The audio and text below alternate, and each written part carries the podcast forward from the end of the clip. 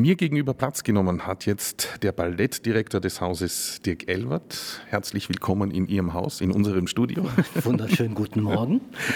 ähm, Sie sind hier, wie ich gesagt habe, Ballettdirektor. Ähm, seit wann sind Sie hier und was sind Ihre Aufgaben hier im Haus? Ich habe in dieser Spielzeit mit dem Intendanten Ulrich Lenz angefangen, also ganz frisch am Start und äh, vielleicht die Besonderheit meiner Position als Ballettdirektor hier am Haus und auch äh, im Vergleich zu anderen Häusern ist, dass ich nicht selber Choreograf bin, also ich bin nicht Ballettdirektor und Chefchoreograf, sondern konzentriere mich vor allem auf die Organisation, auf die Abwicklung äh, von Abläufen, aber natürlich auch auf die künstlerische Ausrichtung, das heißt durch die Auswahl des Ensembles durch das Einladen bestimmter Gastchoreografen.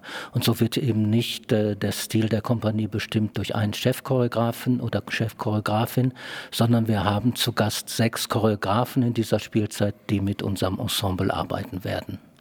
Dann sind wir direkt beim nächsten Stichwort. Was tut sich denn in dieser Saison im Ballett in der Oper Graz? Ja, wir haben einen ganz bunten Reigen an das, als Angebot an das Publikum, auch um die verschiedenen Entwicklungen und Tanzsprachen kennenzulernen.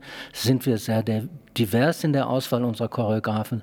Wir fangen an, unser Auftakt ist ein großes Handlungsballett äh, mit äh, Begleitung des Orchesters. Das ist Orlando nach dem Roman von Virginia Woolf. Das wird choreografiert von einer irischen Choreografin Margaret Donlon. Und äh, wir machen dann im Frühjahr in der Oper einen Bachabend, Bach Variations, wo drei unterschiedliche Choreografen sich dem Thema und der Musik Bach nähern. Das ist einmal Anne Jung, eine junge deutsche Tänzerin, die anfängt, ihre Choreografenkarriere zu starten.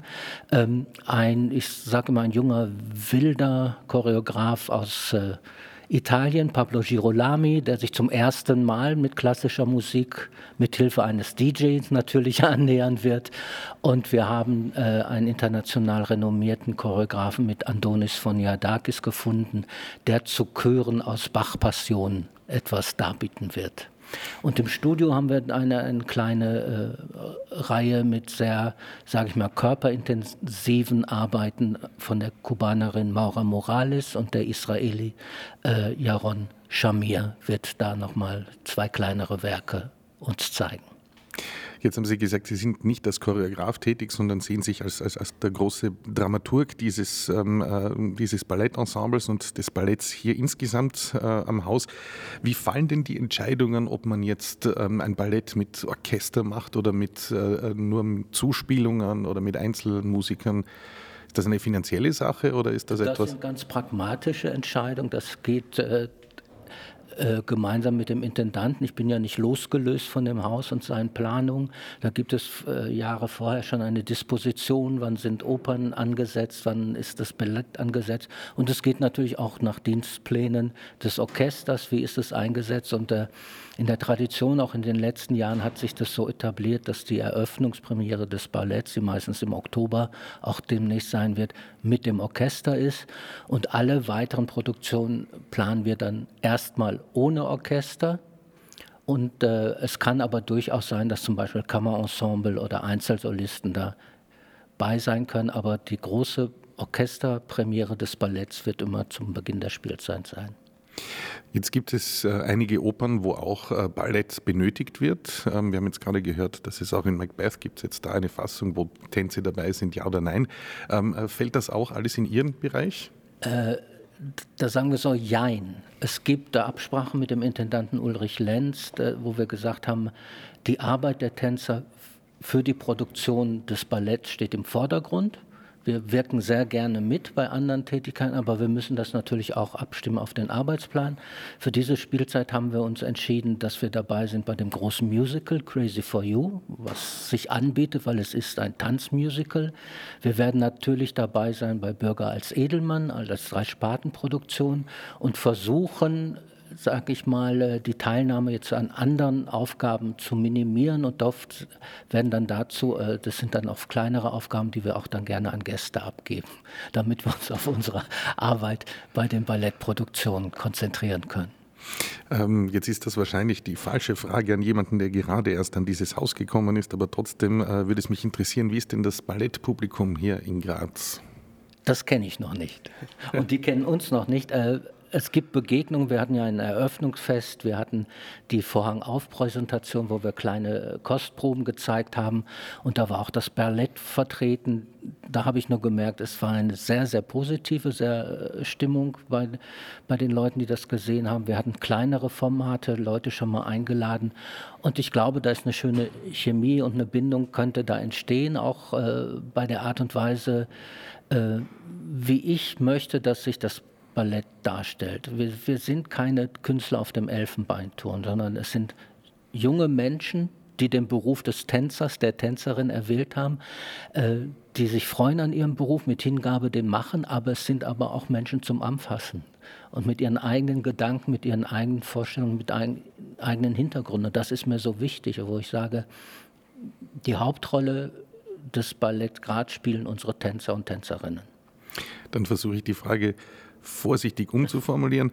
Ähm, man hört immer wieder von der Krise der Oper und dass die junge Generation nicht in die Oper gehen will, weil sie sie auch nicht kennt. Wie ist, Sie beschäftigen sich schon sehr lange mit dem Tanz und dem Ballett. Wie ist da Ihre, Ihr Eindruck insgesamt, jetzt nicht auf Graz bezogen, sondern insgesamt auf Mitteleuropa zum Beispiel?